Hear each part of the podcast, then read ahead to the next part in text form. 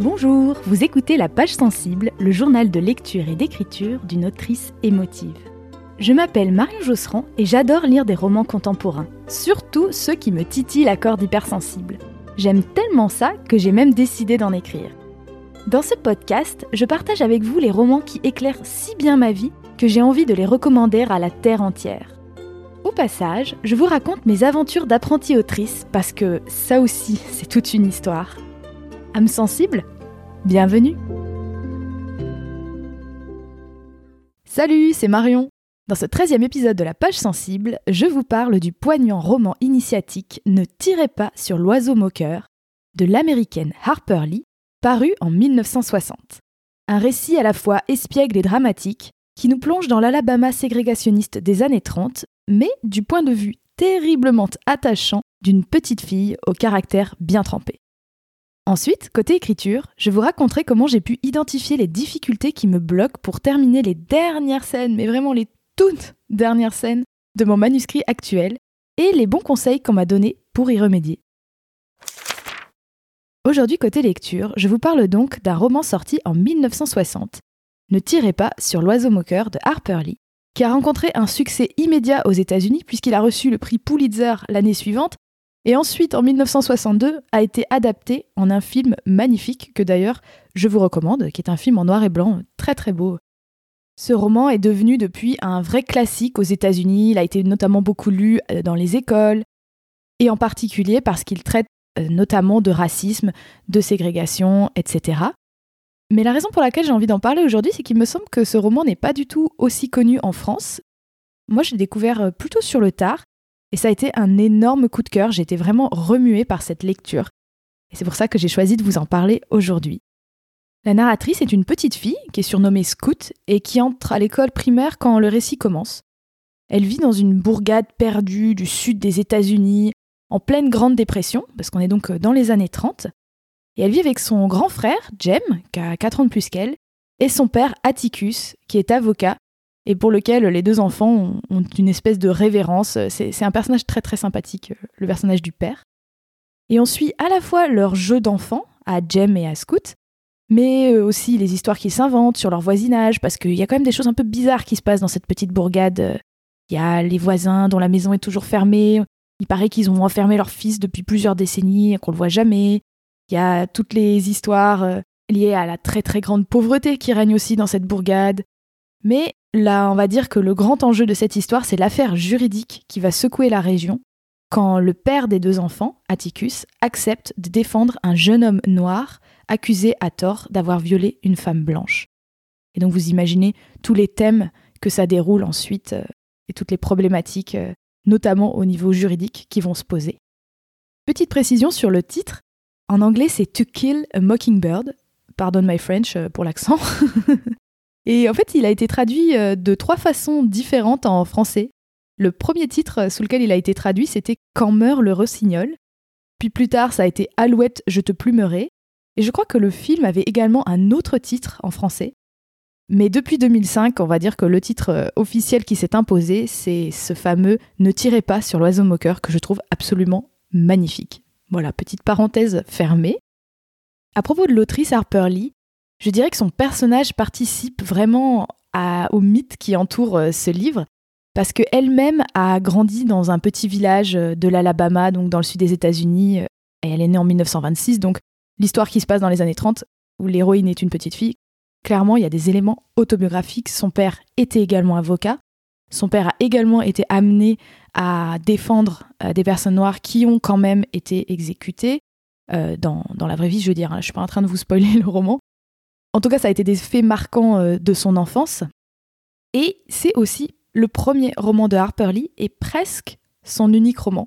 Je dis presque parce que il y a une espèce de soi-disant suite à ce roman qui est sorti en 2015, un an avant la mort de Harper Lee, alors qu'elle avait presque 90 ans, et qui a été présenté comme une suite de Ne tirez pas sur l'oiseau moqueur. Ce roman s'appelle Va et poste une sentinelle, également un titre absolument magnifique, soit dit en passant, en anglais Go Set a Watchman. Et ce livre est présenté comme une suite parce que il raconte euh, l'histoire de Scout qui revient dans son village natal après être parti à la ville dans sa vingtaine, et elle retrouve son père, Atticus, le vieil avocat. Mais en réalité, ce deuxième roman, il a été écrit dans les années 50, avant Ne tirez pas sur l'oiseau moqueur, et c'était la première version de cette histoire qu'avait écrite Harper Lee. Et il paraît que le manuscrit avait été perdu et qu'il a été retrouvé, et il a donc été édité en 2015. Et hum, ça a été quelque chose de très critiqué, parce que beaucoup considèrent que ce deuxième roman est d'une qualité bien moindre par rapport au, premier, qui ne fait pas honneur euh, à ce grand mythe de ne tirer pas sur l'oiseau moqueur. Et hum, on peut se demander dans quelle mesure euh, c'était pas une décision euh, sensible, une bonne décision de l'avoir laissé au placard. Après tout, c'était une version antérieure du roman. Personnellement, je ne l'ai pas encore lu. J'ai un peu peur d'être déçue en fait. Mais donc voilà, à part ce deuxième roman euh, un peu controversé, où on ne sait pas si on a un peu forcé la main ou pas euh, à la vieille dame pour le publier, en tout cas, Ne tirez pas sur l'oiseau moqueur, ça a été pendant de nombreuses décennies l'unique roman de Harper Lee. On se demande même si elle n'a pas écrit sous pseudonyme. On ne sait pas. Alors pourquoi est-ce que je vous recommande de lire ce livre? Parce que vraiment pour moi ça a été un énorme coup de cœur. Eh bien tout d'abord parce que ce livre est écrit du point de vue de Scout, qui donc a, euh, je crois, 6 ou 7 ans quand commence le livre. C'est pas forcément précisé, mais c'est sa première année d'école. Donc voilà, elle entre à l'équivalent de ce que serait le, CP pour nous. Et il y a un travail absolument incroyable qui est fait par Harper Lee dans ce livre sur le travail de la voix. Euh, la voix au sens, euh, la voix narrative de cette narratrice qui parle à la première personne, qui dit je, et qui voit le monde avec ses yeux d'enfant, et qui voit notamment ces graves problématiques dont traite le roman, notamment juridique, etc. Avec son innocence, mais aussi avec euh, son petit carafon, parce qu'elle a du carafon, la petite scout. avec aussi, du coup, des ressorts humoristiques qui sont pas volontaires de la part de la petite fille. C'est-à-dire que, en fait, nous, en tant que lecteurs adultes, on voit ce qu'elle ne voit pas, on comprend ce qu'elle ne comprend pas, et ça génère quelque chose qui s'appelle l'ironie dramatique. L'ironie dramatique, c'est un peu un procédé en, littérature, c'est quand le lecteur sait quelque chose que les personnages, ou en tout cas le personnage principal, ne sait pas. Et ça crée une interaction intéressante entre le livre et la personne qui lit, parce que on se dit ah non mais pourquoi pourquoi tu fais ça? Non, on va pas là-bas. Non, on tourne pas à droite. Attention, y a, y a, on va te rouler dessus. Ou alors ça peut créer aussi de l'humour, du comique, parce que on voit bien que la personne euh, se fourvoie ou des choses comme ça. Et ce point de vue innocent, espiègle et même drôle de la petite scout, il permet à Harper Lee d'aborder des thématiques graves que sont le racisme, la grande pauvreté, et pas seulement des personnes noires à l'époque, hein, mais également euh, des, gens qui vivent dans ce village pendant la Grande Dépression des années 30, la thématique également de la folie, du handicap, du fondamentalisme religieux, euh, notamment protestant, des violences sexuelles évidemment, de la question du meurtre, et tout ça, ça peut paraître très noir, très lourd. Et moi, personnellement, je suis pas une grande lectrice de thrillers et de livres comme ça parce que, bah, comme l'indique le titre de ce podcast, je suis très très sensible. Donc je fais attention, je trie pas mal ce que je lis parce que je suis vite euh, un peu traumatisée parce que, par mes lectures. Mais là, grâce à cette douceur de l'enfance et la grande délicatesse aussi avec laquelle Harper Lee aborde ces thématiques, je trouve qu'on arrive à rentrer dans quelque chose qui relève plutôt du roman d'apprentissage, avec un débat moral, et, on comprend d'ailleurs que ça soit autant lu dans les écoles, sans entrer dans le sordide. D'ailleurs, je parlais à l'instant de thriller, et je pense que ce livre, il est parfois peut-être difficile à placer sur une étagère euh, pour les libraires et les bibliothécaires, parce que oui, c'est un livre qui parle d'un fait de société, c'est un livre qui parle d'enfance, c'est avant tout un roman d'apprentissage, un roman où on voit le personnage principal, euh, Scout, grandir face euh, aux événements qui se déroulent dans son, dans son village. Il y a aussi une grande part de mystère, avec certains codes même qu'on pourrait vraiment attribuer presque à, l'horreur, euh, notamment avec ces, terreurs enfantines. Il y a certaines scènes qui se passent la nuit dans la rue, et notamment pendant la nuit de Halloween, où on a un peu une vibe à la Stranger Things, si vous connaissez cette série des éléments presque de, thriller, de romans policiers, qui viennent euh, mélanger un petit peu les genres et qui ont l'avantage de rendre l'intrigue assez addictive. On a envie de, de connaître la réalité, la vérité de ce qui s'est passé, notamment pendant la fameuse nuit d'Halloween Je ne veux pas vous dire ce qui se passe parce que je ne veux pas vous spoiler. Mais voilà, il se passe tout un tas de choses pendant ce roman où on a envie de dérouler le fil, de comprendre qui a fait quoi, qui était où, qui est innocent, qui est coupable. Et il y a tout un, un enchaînement de rebondissements qui font monter la tension dramatique tout au long du livre et qui font qu'on part d'un début de livre tout doux sur les jeux de l'enfance, euh, et puis on va dire un peu des terreurs qui sont abstraites, infondées, on a peur du noir, on a peur du monstre qu'on imagine vivre dans la maison d'à côté. Et puis après, petit à petit, on se rend compte qu'en fait, ces peurs que les enfants ne peuvent pas nommer, eh bien, elles vont se confondre avec une réalité sociale d'un racisme terrible, d'une violence réelle, et notamment d'une violence sociale et juridique. Et je trouve que c'est ce qu'il y a de plus puissant dans ce roman, c'est l'analogie que fait Harper Lee entre les peurs un peu fantastiques et fantasmagoriques de l'enfance et la réalité d'une violence systémique.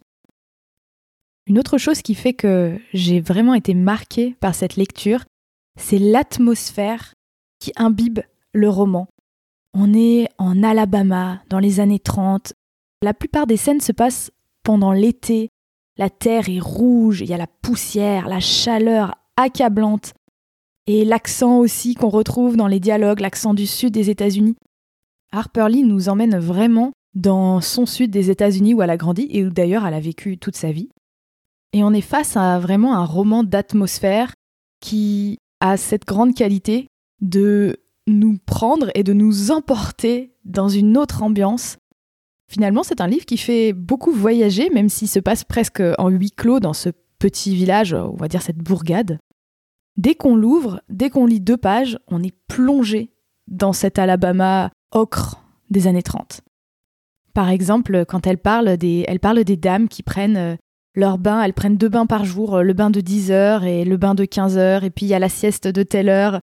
C'est assez drôle. Et après, elle dit qu'elles sont poudrées comme des petits gâteaux parce qu'elles se recouvrent de talc et on les voit, euh, on les visualise alanguies sur leur véranda en train de s'éventer.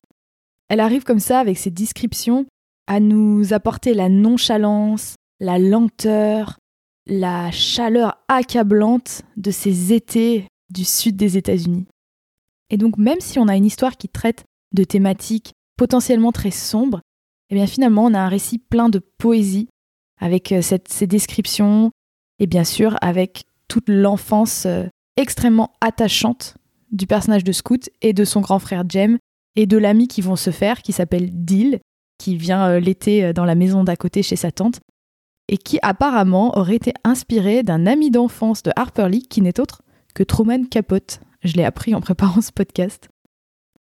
La dernière chose que j'aimerais mentionner sur ce roman, c'est la personnalité de Scout au sens où elle est à cet âge où on est avant la puberté, on commence quand même à être assez grand pour avoir euh, sa personnalité qui s'affirme, et où elle ne veut surtout pas être une fille. En fait, Scout, la pire insulte que son frère, son grand frère Jem peut lui dire pour l'embêter, c'est Oh là là, mais t'es vraiment une fille, hein, ou euh, tu te comportes trop comme une fille. Et c'est un, trait marquant de ce personnage. Je dirais pas que c'est une thématique centrale dans le roman, mais c'est plutôt un motif récurrent, mais vraiment récurrent, dans le roman, où toujours est mentionné le fait que Bascout est un petit garçon manqué, même si j'aime pas ce terme, on va dire qu'à l'époque c'est ce qu'on aurait dit. Et c'est quelque chose d'assez atypique pour l'époque, hein. on est sur un roman paru en 1960, une histoire qui se passe dans les années 30, et j'ai trouvé que c'était une façon assez originale d'aborder un personnage de petite fille qui grandit avec euh, deux hommes, et qui voudrait tellement être un garçon comme son frère. En tout cas, elle est extrêmement attachante, cette petite scout, et son frère aussi, et le père aussi. Le père est, est tellement adorable. Et dans ce roman, finalement, on a des personnages vraiment affreux et des personnages vraiment attachants. Et c'est ce qui le rend si profond et si touchant, je pense. Voilà, c'était tout ce que je voulais vous dire sur ce magnifique roman. Vraiment, je vous recommande de le lire si vous ne l'avez pas fait. Moi, je l'ai relu pour préparer le podcast et c'était un bonheur de me replonger dedans. Ça faisait quelques années que je l'avais pas lu. J'aurais bien aimé vous lire un extrait, mais je dois avouer que j'ai oublié d'aller emprunter le livre en français à la bibliothèque. Et je ne l'ai qu'en anglais. Et en fait, euh, j'ose pas vous lire un extrait en anglais parce que j'assume pas mon accent. Désolée. Côté écriture à présent, eh bien vous allez vous dire mais c'est pas possible, elle radote celle-là. Non, je n'ai toujours pas terminé mon manuscrit. c'est vraiment, euh, ça devient un running gag, c'est-à-dire qu'il me reste littéralement trois scènes à écrire. Et donc c'est la dernière des dernières des dernières des dernières lignes droites.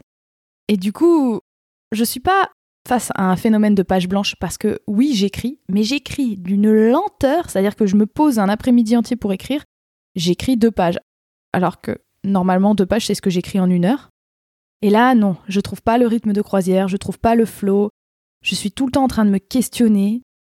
Et du coup, ce que j'ai fait, c'est que j'ai vraiment essayé d'en parler autour de moi et notamment euh, j'ai réussi euh, dernièrement à me faire des nouvelles copines qui écrivent et ça c'est trop trop trop bien parce que ça me permet de pouvoir échanger sur des blocages comme ça et c'est infiniment précieux. Et grâce à ces conversations, j'ai réussi à identifier plus ou moins ce qui me bloque dans l'écriture de ces fameuses dernières scènes. La première chose, probablement, c'est que je me mets énormément de pression sur ces scènes parce que c'est la toute fin du roman que j'avais décidé avant même de commencer à écrire. Donc, c'est un petit peu comme si le récit était un entonnoir où tout amène vers cette fin-là. Donc, j'ai mis beaucoup d'enjeux sur ces scènes. c'est un petit peu comme si ces scènes-là, elles venaient justifier la lecture de tout le roman et du coup aussi l'écriture de tout le roman. Et je pense qu'en fait, j'ai trop d'exigences pour une première version, pour un premier jet. Et j'essaye, je crois que je suis en train d'essayer de faire quelque chose qui soit d'une qualité de manuscrit fini, alors qu'en fait, euh, il faut que j'accepte que c'est qu'un premier jet, et que dans un premier jet, il y a des scènes réussies et des scènes beaucoup moins réussies. Euh, je sais que jusqu'à présent, euh, il y en a, voilà, faudra vraiment complètement les réécrire. Et j'ai du mal à m'autoriser cette possibilité de l'échec pour ces dernières scènes parce que, parce que je les ai tellement imaginées, j'ai mis tellement d'enjeux dessus. Donc le conseil euh, que m'a donné euh, une de mes amies qui écrit hier, elle m'a dit mais fais-le en mode télégraphique, résume la scène euh, en quelques, en quelques paragraphes et, c'est pas grave, tu la réécriras plus tard. Et je sais qu'elle a raison, mais qu'est-ce que j'ai du mal à faire ça? Mais je sais que c'est ça qu'il faut que je fasse, ouais. Je vais, je vais essayer de bâcler. Vous pouvez pas le voir parce que c'est un podcast, mais je suis en train de faire des gros guillemets avec mes doigts parce que la perfectionniste en moi a beaucoup de mal à accepter le mot bâcler. Une autre chose que j'ai identifiée un peu sur le tard, là, ces derniers jours, en, essayant de décortiquer euh, avec mes amis pourquoi j'arrivais pas à écrire, c'est qu'en fait, euh, bah, c'est une thématique très dure que j'essaye de traiter dans ces scènes. Je vous en dis pas plus, je suis désolée, j'utilise des termes un petit peu vagues. C'est parce que je veux pas vous spoiler si un jour euh, vous voulez le lire, mais c'est assez dramatique. Et non seulement c'est difficile d'écrire ces scènes parce que émotionnellement, moi, ça me demande un, un certain engagement. Et peut-être qu'en ce moment, j'ai dans ma vie, j'ai pas forcément envie de me plonger dans ces émotions-là. Mais je crois que le problème principal, c'est que j'ai peur de ne pas être légitime pour écrire sur des sujets entre guillemets graves, comme si j'avais peur de mal aborder certaines thématiques délicates. J'ai une espèce de timidité qui s'installe, de me dire mais qui suis-je pour écrire sur ces sujets? Peut-être que je ne peux pas être à la hauteur, peut-être que je vais faire des choses clichés, ou des choses gnangnan ou des choses cucu. Je sais que tout ça, c'est un peu le syndrome de l'imposteur qui parle et il n'y a rien de très original là-dedans. Mais je crois que là, vraiment sur ces scènes-là, c'est une problématique plus aiguë parce que la thématique me paraît sérieuse, entre guillemets. Et voilà, je crois que j'ai peur de ne pas être à la hauteur. Le conseil euh, qu'on m'a donné là-dessus, c'est d'écrire autour de la scène, d'écrire euh, peut-être le ressenti que moi j'ai, comment j'aborde moi cette thématique à un niveau plus personnel et mon point de vue sur cette thématique-là. Et peut-être euh, voilà d'accepter qu'en fait, de toute façon, sur les événements dramatiques de la vie, il n'y a pas une seule façon de le vivre, il n'y a pas une seule façon d'en parler, donc il n'y a pas de bonne façon de le vivre ou de bonne façon d'en parler. Donc il faut que j'essaye moi de tirer de mon ressenti pour essayer de livrer quelque chose qui soit le plus sincère possible tout en restant dans le personnage et dans la personnalité de mes personnages. Voilà, comme vous le devinez sûrement en m'écoutant, c'est un exercice difficile. Et voilà, au moment où j'enregistre ce podcast, il me reste encore 5 jours avant la fin du mois de mai, on est le 26. Et j'ai vraiment envie de terminer ce manuscrit ce mois-ci pour pouvoir euh, tout simplement passer à autre chose. Et donc dans les 5 jours qui me restent, je vais essayer d'appliquer ces conseils-là, d'écrire finalement ce dont, pas, pas forcément ce que je veux, mais ce que je peux. Et là, en vous disant ça, je, je fais du plagiat d'une interview que j'ai entendue de Nicolas Mathieu dans le super podcast euh, Bookmakers d'Arte Radio. Où dans, une, dans la longue interview qu'il a donnée pour ce podcast, qui dure quand même trois heures, Nicolas Mathieu dit à un moment Moi, j'ai réussi à, à enfin débloquer l'écriture, à écrire des livres qui valaient la peine, quand j'ai accepté qu'il fallait que j'écrive non pas le livre que je voulais, mais le livre que je pouvais. Et ça m'a vraiment marqué quand il a dit ça, parce que c'est vrai que, euh, en fait, euh, c'est absurde de vouloir écrire quelque chose qu'on ne peut pas écrire. Vous voyez ce que je veux dire? Faut toujours aller dans ce qui est possible, sinon on n'est pas dans la réalité, il se passe rien. Donc voilà, je vais essayer d'être le plus possible dans ma réalité, dans mes capacités, mes possibilités, et pas essayer d'écrire quelque chose dont je ne sois pas capable, tout simplement. Un grand merci d'avoir écouté cet épisode numéro 13 de la page sensible. Je sais que Ne tirez pas sur l'oiseau moqueur est un grand classique aux États-Unis, mais je me demande si vous, vous l'avez déjà lu. J'ai l'impression qu'il n'est pas si connu que ça en France. En tout cas, si c'est pas le cas, j'espère vraiment que je vous ai donné envie de découvrir cette œuvre magnifique. C'est un roman marquant. Dites-le moi en me laissant un petit commentaire sur le blog du podcast ou bien sur Insta, hâte la page sensible, tout attaché.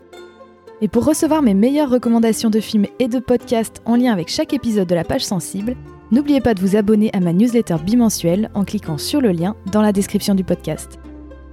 Enfin, ne ratez surtout pas le prochain épisode dans lequel je vous proposerai la toute première interview du podcast.